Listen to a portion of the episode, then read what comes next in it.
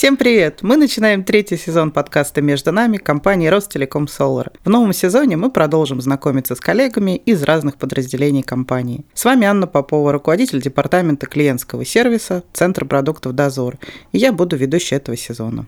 Сегодняшний выпуск мы посвятим знакомству с теми, кто в нашей компании отвечает за продажи. У нас в гостях сотрудники Департамента регионального развития бизнеса по информационной безопасности. Рома Фатхулин. Привет, Привет Рома. коллеги. И Эмиль Гасанов. Да, коллеги, всем привет. Привет, Эмиль. Как настроение? Чувствуете, что весна уже подошла максимально? Отлично, солнышко греет уже. Чувствуется, знаешь, то, что заканчивается первый квартал.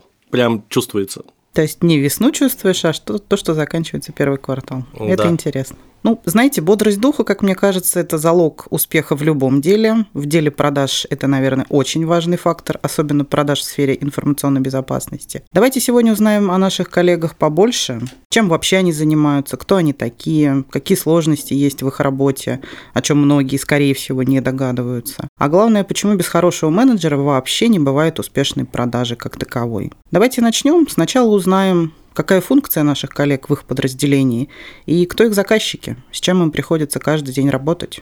Ром, давай начнем с тебя, наверное. Да, давайте со меня. Ну, я отвечаю за продажи по Москве, по B2B. Ну, это, наверное, такой средний, скорее всего, B2B, да, наверное, будем, наверное, так считать. А основные функции – это управление своей группой продаж и продажи непосредственно заказчикам. Если говорить о профиле вообще заказчика, то это компании, наверное, совсем разношерстные. И медицинские учреждения, и какие-то там даже нефтяные компании у нас есть, химические какие-то компании. Ну, то есть нет какого-то такого определенного профиля. Можно сказать, наверное, компании в среднем от тысячи пользователей. Ну, это наш такой вот типовой заказчик. То есть это и есть тот самый критерий и расшифровка того, что такое B2B. Я правильно понимаю? А, да, да. Эмиль, ну, как у тебя? Я занимаюсь именно продажей полного цикла всего продуктового портфеля компании Solar. Ну, в мои компетенции входит это поиск заказчиков, выявление потребностей потенциального клиента, презентация продукта, подбор оптимального решения запроса заказчика, ну и согласование условий продажи, непосредственно сама продажа. Как, в принципе, Рома уже подчеркнул, если смотреть в общем по отраслям, у нас сложно выявить какие-либо тенденции. То есть в наших кейсах это как крупные компании, у которых у всех на слуху, так и компании с сравнительно скромным оборотом, примерно от 100 пользователей, от 1000. Но я правильно поняла, что все-таки компании Ростелеком Solar интересен так или иначе крупный бизнес, да? Естественно, естественно, фокус непосредственно коллег и ребят – это высший эшелон B2B. Стремимся. Стремитесь. Это хорошо. Как вы считаете, получается? Вот если например, посмотреть на итоги прошлого года? Ну, мне кажется, знаешь, хороший показатель – это наше количество. Когда я пришел, нас было три человека, причем на B2B и B2G вместе. И мы там перерабатывали огромный там ворох информации. В какой-то момент нас осталось вообще два человека на направлении B2B. К концу года нам удалось сформировать команду. Нас сейчас в целом пять человек – ну, мне кажется, это хороший результат с точки зрения, ну, и как компания видит э, и нашу работу. Наша воронка увеличилась в разы. Про какое количество заказчиков на радаре у вас э, справедливо сейчас говорить? Ну, например, в этом году, на 23 год. Ну, примерно у менеджера, наверное, по 100 заказчиков в фокусе. Это, в принципе, максимум, потолок, и да, ребята загружены там на 120%, но есть с кем и с чем работать, мы сейчас полностью полной самоотдачи. Тут, наверное, правильно говорить не количество заказчиков, а количество все-таки сделок у нас в работе. Потому что у одного заказчика может параллельно вестись 10 различных проектов, и причем за каждый проект отвечают разные ответственные заказчики. Ну, я тебе могу сказать так. Самый большой пик это в четвертом квартале был, когда на одного менеджера приходилось по 170 сделок. То есть параллельно человек ввел 170 сделок.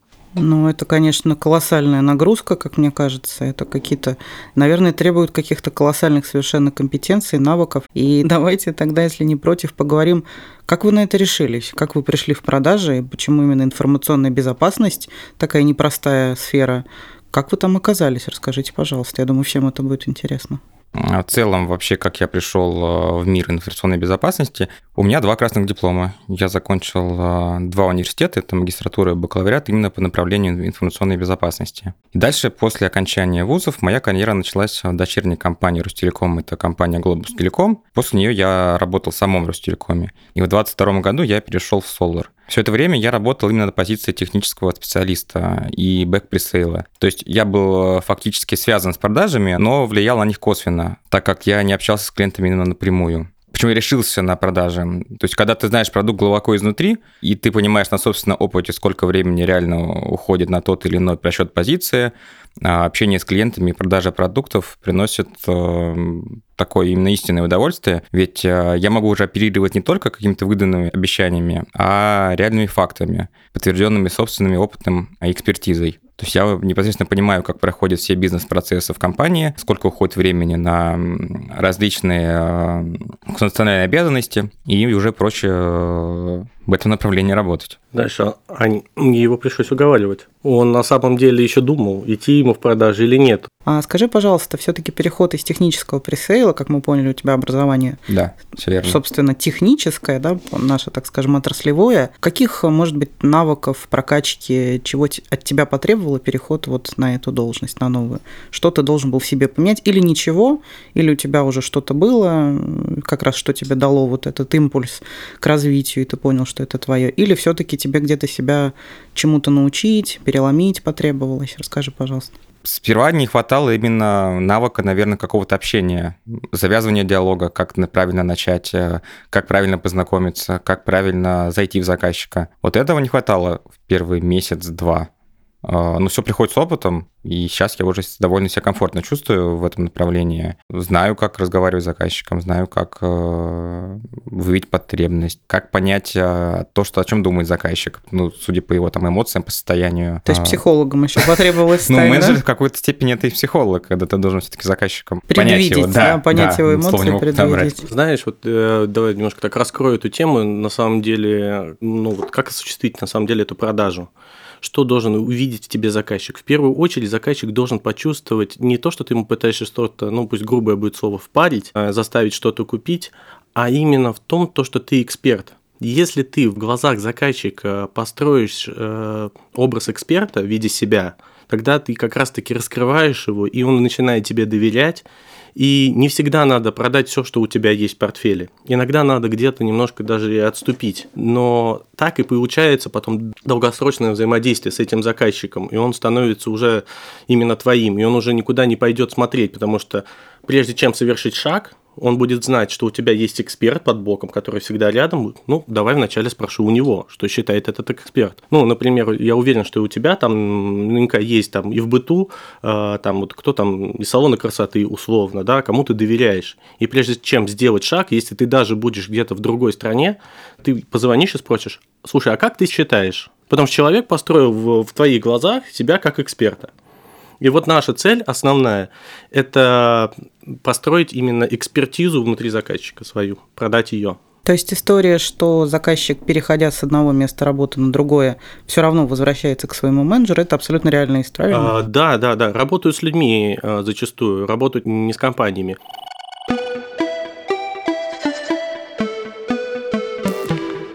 Давайте перейдем к вопросу, который у вас отклик точно найдет, и наши слушатели будут рады услышать. А какие трудности в работе, как вы с ними справляетесь? Расскажите ваши истории, кейсы. Мы уже поняли, что загрузка ваша колоссальна, охват заказчиков у вас огромный. Что вы с этим делаете, что самое трудное? Как мы ранее уже, наверное, подсвечивали, самое трудное в нашей профессии – это не выгореть. То есть у нас работа не заканчивается в целом никогда, поскольку Solar именно у нас э, лидер в области информационной безопасности на российском рынке, так как я думаю на рынках э, стран СНГ, у нас действительно очень большой объем работы. И порой бывает так, что ты буквально день напролет занимаешься какими-то рабочими вопросами, а этот список важных дел увеличивается в какой-то геометрической прогрессии. Ну и в целом это нормально какого-то универсального рецепта, как не выгореть, наверное, у меня нету. То есть у нас в компании есть своя собственная программа по выгоранию сотрудников Solar Advisor, которая показывает степень этого выгорания. То есть можно на нее как-то ориентироваться, смотреть. Но у меня, например, она горит красным. Ну, да. Я не считаю, что я достиг предела. И, пожалуй, самое основное, да, что интерес к работе помогает э, справляться с большим объемом дел э, лучше всего. На самом деле, вот это и есть самое важное, как не дать выгореть человеку. Так как мы работаем в продажах, задачи постоянно меняются, и подкидывая ребятам новые вызовы, новые задачи, видя их именно горящие глаза, то есть человек должен гореть. Продажи это должно быть еще и состояние души, открытость миру. А если ты горишь этой идеей, если ты кайфуешь от того, что ты делаешь, то поработать там и до 11, и вот там Эмиль мне может позвонить, и пол 12 ночи мы можем закончить где-нибудь там в час ночи просто за разговорами о жизни, о том, какие у него планы, перспективы, что можно куда еще вырасти, что можно еще придумать, потому что мы просто горим этим. То есть еще и не хватает Эмилю, да, и он думает, куда ему вырасти, я правильно понимаю? Да, да, и мы над этим работаем. То есть, э, ну, в моей голове это потенциальный руководитель будущий, и мы сейчас над этим активно очень работаем. Это здорово. Да, мне очень, конечно, понравилась программа по выгоранию. А что вот вы-то под выгоранием понимаете? Я сталкиваюсь часто с тем, что сам термин очень многие по-разному вообще понимают. Вот, Ром, ты как руководитель, Эмиль, как вот он прямо сразу об этом заявил. То есть что-то вы определенное понимаете и что под этим? Да, у нас просто уже был этот случай. Психологически стабильным, ну, вот и там и работать каждый день, условно, до часу ночи, ну, это физически невозможно. Рано или поздно у человека произойдет срыв. Ну, следовательно, если человек делает больше, на него еще больше задачи задач приходит. Если человек активно начинает э, лидогенерить, то, следовательно, у него возрастает количество сделок, возрастает, э, соответственно, и количество задач. И в какой-то момент наступит предел. А, ну вот у нас это было в сентябре, я просил Эмиля прям категорически, говорю, иди в отпуск, не выдержишь. Он говорит, нет, Рома, я не пойду, все хорошо, я тут вижу перспективы, горизонты, сейчас мы тут весь рынок порвем, все, все взорвем, и приходит в ноябре и говорит, все, я, я больше не могу. Ну, хорошо, что в итоге, да, в нужный момент поймал вот это состояние и понял это. Да, да. Ну, а, здесь больше у меня, как у руководителя, заранее смотреть и немножко так предвидеть э, нагрузку ребят, понимать, сколько он еще сможет, и в нужный момент надо просто резко останавливать и говорить все. Потому что это очень эмоциональная, затратная вещь продажи мы работаем с людьми, а любой диалог с человеком, ну, это всегда трата эмоций и своих каких-то там, ты отдаешь какую-то часть себя. И если у тебя этого общения очень много, ну, у тебя ничего не остается. Тебе иногда надо просто немножко так раз так и перезагрузиться. То есть выгорание это по сути опустошение. Опустошение, да, да это внутреннее опустошение. Ты уже, ну просто не могу. Вот, ну утром встаешь и все, и ты понимаешь, я не могу. В этом плане очень сильно иногда мне помогает убери слово не. И вот бывает то, что тоже у меня там я встаю такой, все, не могу, а потом убираешь нет, говоришь, я могу. А действительно, я же могу.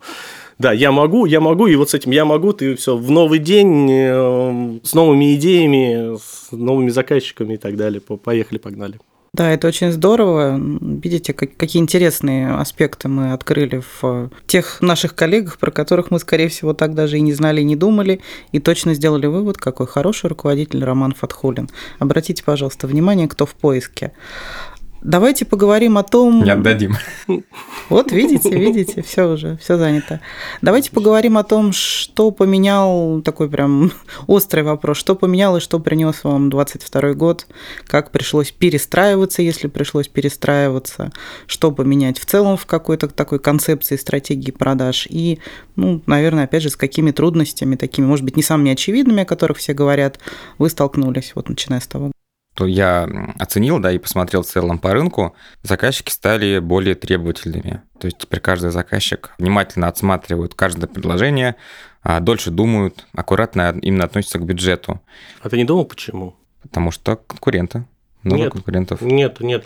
А заказчикам пришлось выйти из зоны комфорта. Много лет э, рынок достаточно был понятен. Ну, какой выбрать там, я не знаю, PAM, IDM, какой выбрать DLP. У них э, годами, условно, были специалисты, и заказчики сидели там на одних и тех же системах. И тут вступает вот СВО, да, и в один момент тебе надо самому поменяться. А зачастую люди, которые занимаются IT в заказчиках, ну, это обычно люди, ну, так скажем, ну, уже состоявшиеся.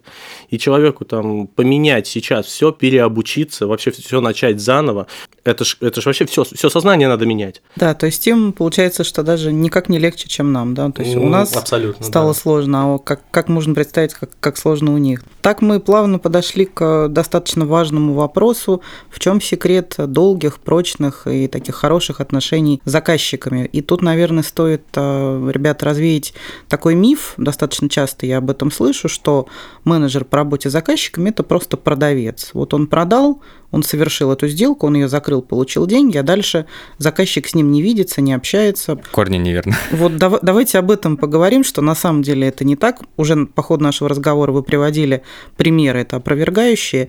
И в чем вот, вот этот секрет? Рома об этом тоже сказал. Ну, Эмиль, давай какие-то свои, может быть, кейсы. Как раз интересно, потому что ты недавно Ну, секрет долгих отношений, насколько я понял из своей практики, это самое главное честность. Как и в любых отношениях, потому что отношения заказчика с нами, да, это какие-то все-таки отношения, да, как вот психологические, эмоциональные. Основной секрет долгих отношений – это не срывать сроки не ошибаться, говорить прямо и открыто, то есть не врать. Там, если ты, например, ошибаешься, то признать эти ошибки, стараюсь в самое короткое время. То есть никаких секретов перед заказчиков не должно быть.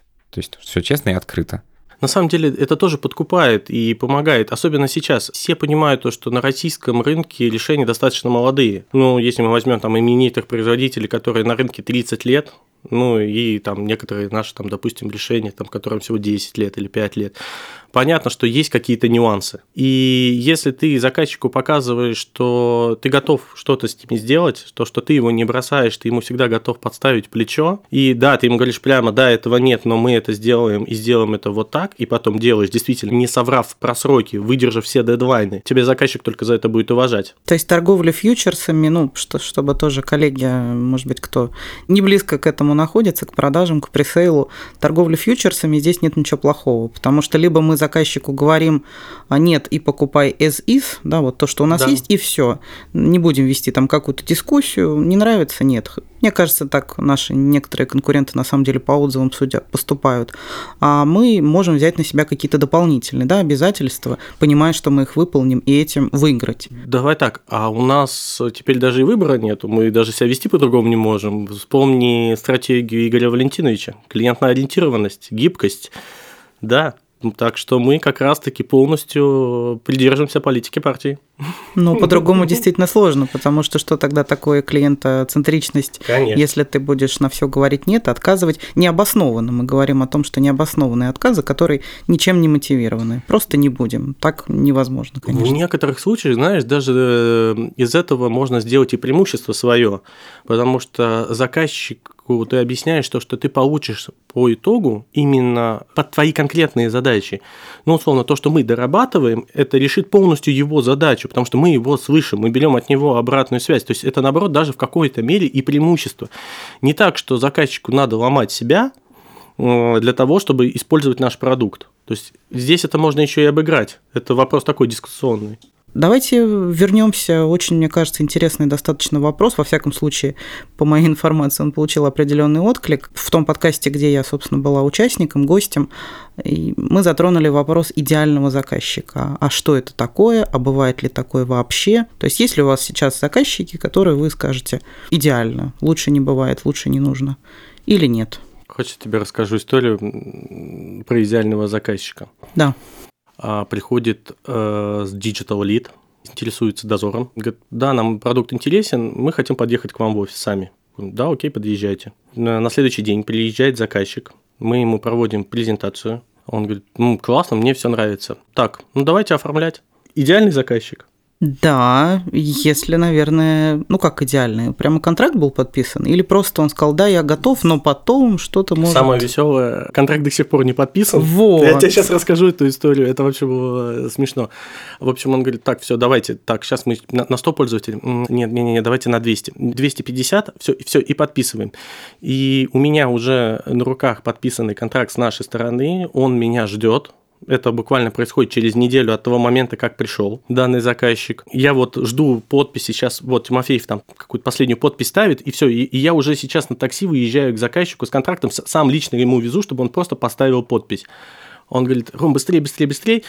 Я такой, все, я документы забрал, они у меня на руках, я выезжаю, он говорит, подожди, руководство вызвало. Перезванивает через час, говорит, Ром, концепция поменялась, теперь надо будет на тысячу пользователей, мы покупаем тут еще несколько компаний, поэтому все, стоп, мы, нам надо будет аудит сейчас их производить.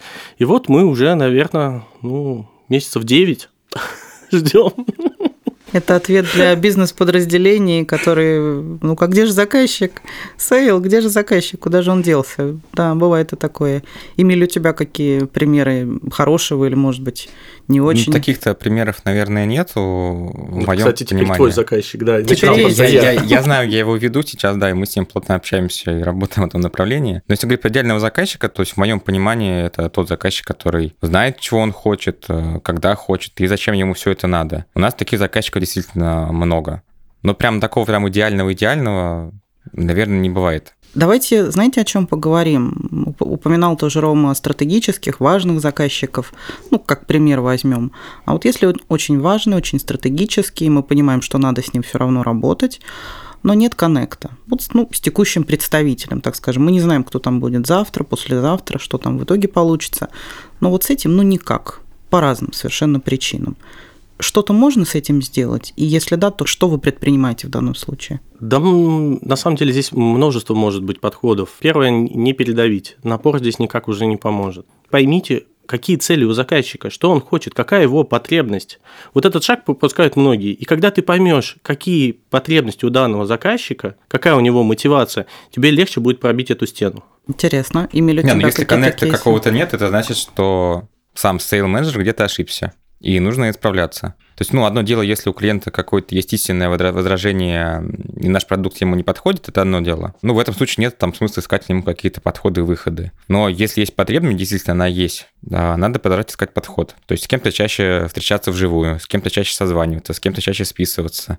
Ну, лично я предпочитаю живые встречи, потому что можно смотреть в глаза заказчику, считывать его эмоции и понимать э, его настрой. Э, готов он там, с нами идти дальше или не готов. Да, это мы возвращаемся к вопросу клиентоцентричности, действительно, такого клиентоориентированного подхода. Ну да, наверное, который не так просто и продемонстрировать, как мы поняли. Он требует полной самоотдачи от наших менеджеров. Мы говорили о том, как это сложно, весь этот стресс, весь этот негатив. А что помогает? Может быть, какие-то увлечения, какие-то отдушины, какие-то занятия вне работы, которые вам вот помогают все это выдержать, со всем этим справиться. Расскажите, пожалуйста, может быть, кто-то это возьмет как лайфхак даже. У меня, допустим, какого-то идеального рецепта по увлечениям нету, да, как я отдыхаю от работы. Но я стараюсь разделять работу и отдых хотя бы входные иногда. Из основных каких-то увлечений это, ну, ничего особенного. Там, люблю готовить, э, хожу в зал, там, играю с ребенком в игры, э, чтобы отвлечься. Ну, в принципе, как у всех, ничего такого особенного нету. Просто пытаюсь иногда разделять работу и личную жизнь. Ну, давай я тебе тогда помогу совет, советом, да, что можно делать. А первое, то, что очень сильно помогает, это смена просто картинки. Просто поехать куда-то, чтобы э, сменить атмосферу. Мы там много работаем на удаленке, постоянно эти четыре стены, или же мы там работаем в офисе, э, дом, работа, дом, работа. Просто если ты возьмешь и куда-то поедешь, это уже просто смена картинки тебя уже раз подбодрит и немножко перезагрузит. Я там, допустим, борюсь еще, когда начинаю делать что-то руками. Ну, это, например, там, я сделал детскую площадку накупил кучу бревен, э, сделал там огромную там с горкой, с песочницей, там и спорткомплекс целый, да, угрохал на это там весь свой отпуск, все две недели, но вообще полностью забыл про работу, вообще все отпустил, вышел как будто бы новый человек. Да, физически ты, конечно, немножко устал, но, во-первых, ты имеешь какой-то результат своей деятельности, ты этим гордишься, ты это видишь, ну и можешь приступать опять к такой уже более умственной работе, отходишь от, от физической. Ну, смена деятельности, рода занятия, да, там с умственной на физическую, это тоже помогает и очень разгружает. Да, ну ничего себе. Эмиль сказал, что просто готовлю. Рома просто делает детские площадки. Да, это, это очень интересно. Это просто супер. А давайте к коллегам а, вашим перейдем, к команде, к тем, кто вас окружает. Насколько важна команда, вдохновляет ли она или наоборот а, слишком много общения внутри оно мешает, и путь села – это такой путь одиночества. Вот что вы для себя выбираете здесь, и какое утверждение справедливо? Ну и о своей команде, конечно же, тоже. Но мне кажется, тут как посмотреть. То есть э, общение в команде и обмен опытом экономит время и позволяет учиться на чужих ошибках. Ну, это не сомненный плюс. Плюс обсудить какие-то кейсы нестандартные, которые были у коллег. Но с другой стороны, там, на переговорах с заказчиками в принципе, вся ответственность за успех или провал сделки лежит на плечах именно одного сейла, а не всей команды. Ну, тут поэтому однозначно на вопрос ответить сложно, команды? Ну, либо смотри, это, что? ты рассматриваешь команду в рамках отдела. Да, действительно. Да, я про отдел сейчас. Если мы рассматриваем команду именно в рамках отдела, то здесь существует именно конкуренция. Sale без конкуренции не может. А, ребята постоянно там смотрят, ну, они там между собой, может быть, это не подсвечивают, но я их там реакцию смотрю, там, а сколько он выполнил план, а сколько он прозвонил заказчиков. И то есть они друг друга мотивируют. И там есть действительно вот этот путь волка, одиночки, о том, то, что я хочу быть лучше, и это должен быть такой sale. Ты потому что делаешь себя. Но если мы говорим в целом, то очень важна команда, которая есть внутри, которые за тобой там дальше стоят. Как отработают ребята из back-presale а, как работает производство, как э, отработают ребята, которые будут проводить пилот. В этом плане очень важна команда. Как даже финансовая служба сработает. Мы только открываем дверь, то есть или как э, говорится, там раскапываем лунку и сеем зерно. А дальше закопать эту лунку, поливать эту лунку. Вот за этим всем, всем уже стоит дальше э, весь, так сказать, бэк-офис. И вот без этого, условно, ну, растение не, не вырастет. Да, ты можешь раскопать и положить зерно, но если ты это не будешь потом удобрять и за этим следить, ну, из этого ничего не получится. Поэтому у нас, да, действительно, команда в плане того, что нам надо правильно выстраивать отношения со всеми смежными подразделениями. Без этого никак силу. Да, это, я думаю, все справедливо. И давайте тогда, так финализируя наш сегодняшний разговор, если бы не продажи, где бы вы были, почему бы вы там были, и, может быть, какое-то напутствие тем, кто хочет прийти или перейти в продажи, или наоборот, вы скажете «нет, никогда ни за что не советую, потому что». Ну, давай так, Эмиль там начинал о том, как он попал э, вообще в ВБ и в продаже ВБ. Давайте как э, попал я если бы не продажи. Я вообще был разработчиком, хотел, мечтал стать разработчиком еще в школе. А, я там выигрывал олимпиады по информатике, занимал там первые места, даже, даже на городе. И в какой-то момент решил даже поступить в Томский государственный институт. Ну, я родился в Ташкенте и вот готовился уже подавать туда документы. Но в какой-то момент я, ну, уже там начал делать э, сайты даже на заказ. Ну, я начинал там, там с QBasic, потом был Delphi, потом, говорю, понял, что веб-программирование – это будущее. Говорю, начал PHP изучать и MySQL, начал делать сайты на заказ, и все вроде бы шло хорошо, но понял, что э, достаточно одинаковые задачи. Они очень часто повторяются. И захотелось бы чего-то чуть-чуть там побольше именно с точки зрения там больше общения с людьми, нежели чем с машиной. То есть экстраверт тебя победил, но если бы не продажи, ты был бы разработчиком. Наверное, да. да. Ну, я к этому шел целесообра... ну, прям целенаправленно, там с 14, наверное, лет я вот увлекся программированием и прям вот в эту сторону прям шел, шел, шел. Ну, а по итогу у меня там тоже два, кстати, красных диплома, как у Эмилия. То первое у меня там финансы и кредит, э, а второе управление нефтегазовыми проектами вообще. Ну, ничего себе. Вот, вот это как неожиданно открываются наши коллеги. То есть ты рекомендуешь пойти в продажи? Или не всем? Или не всем. подумать хорошо, да? Не всем, не всем. Давай так, а какой бы, да, там напутствие, по-моему, вторая часть вопроса была, напутствие тем, кто идет. Первое – это не бойтесь ошибаться. Это самое важное вообще. У продажника, если он ошибся, он об этом не думает, он должен сделать из этого выводы. То есть мы приняли, поняли, осознали, запомнили, почему так оно произошло, проанализировали, и больше к этому вопросу не возвращаемся. Не думай о неудачах, думай об успехе, и тогда ты как раз-таки туда и попадешь. Очень многие ребята на этом э, сыпятся. Ну и плюс э, о том, то, что не пытайся впарить. Вот это тоже мнение о том, что продажники это именно о том, то, что мы сейчас придем, что-то там. У многих завышенные ожидания от этого. Золотые горы не так. Не забывайте начинать, вот говорю, молодым продажникам, не забывайте про самый важный этап – выявление потребности. Поймите, что хочет ваш заказчик, и тогда вы найдете к нему ключи. Эмиль, ну ты, наверное, меня там дополнишь? Да, кем бы ты был? Где бы кем ты был бы сейчас? Ты был? Я, честно, никогда так особо не задумывался кем я был, потому что, ну, если бы не продажи, я бы остался на данный момент там же в техническом блоке. То есть работал бы, возможно, с каким-то либо одним продуктом. Ну, до этого я, допустим, занимался криптографией. А, сейчас я, наверное, если бы не продажи, занимался бы, допустим, DLP, потому что продукт нравится, хотел бы больше, наверное, в его сторону уйти. Это так, хорошо. Так, так, давайте только не переманивать сотрудников, Ну, мы пожалуйста. поняли, да. Рома хороший начальник, подумай еще раз. То есть, возможно, что мы бы тебя или Рома тебя бы встретил где-то в заказчике. Ты был бы техническим специалистом, ЦИСа, да? Возможно, и так бы сложилось. Вполне может быть, да, не отрицаю. Да, это ну, и, интересно. и если на какое-то напутствие, да, там, желающим, кто хочет э, попробовать продажи, то только можно одно сказать, там, вперед за мечтой. Ну и раз такое желание возникло, да, то нужно обязательно попробовать. В целом работа менеджера по продажам, она очень многогранна и даст открыть вам какие-то новые возможности в себе и увидеть себя с каких-то новых сторон. Ну, чем раньше начнете, тем скорее увидите результат. Спасибо большое, ребят. Мне кажется, был просто супер интересный разговор. Мы охватили даже то, что, наверное, и не планировали обсудить. Мы поговорили о клиентоцентричности, о которой мы должны не просто говорить. В 2023 году IT к ней. Мы поняли, что ребята об этом знают все, могут и посоветовать, и научить, если кому-то нужно. И по сути, рассказали вот то, как оно действительно должно быть.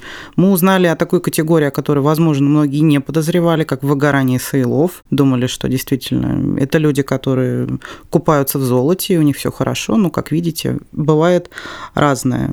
Большое спасибо еще раз вам за откровенные, искренние и очень содержательные, хорошие ответы. Действительно, было очень интересно. Желаем вам успехов в ваших всех свершениях, побед, только вперед. У вас все получится, вы классные специалисты, мы это все поняли уже. Желаем вам весеннего настроения. Весна, наверное, все-таки пришла и задержится теперь у нас. Большое вам спасибо. Будем с вами прощаться. Пока, ребята. Ань, спасибо Ань, большое. спасибо тебе большое. Всем Пока. пока-пока. Всем спасибо. С вами была Анна Попова. Увидимся в офисе, услышимся в следующих выпусках. Пока-пока.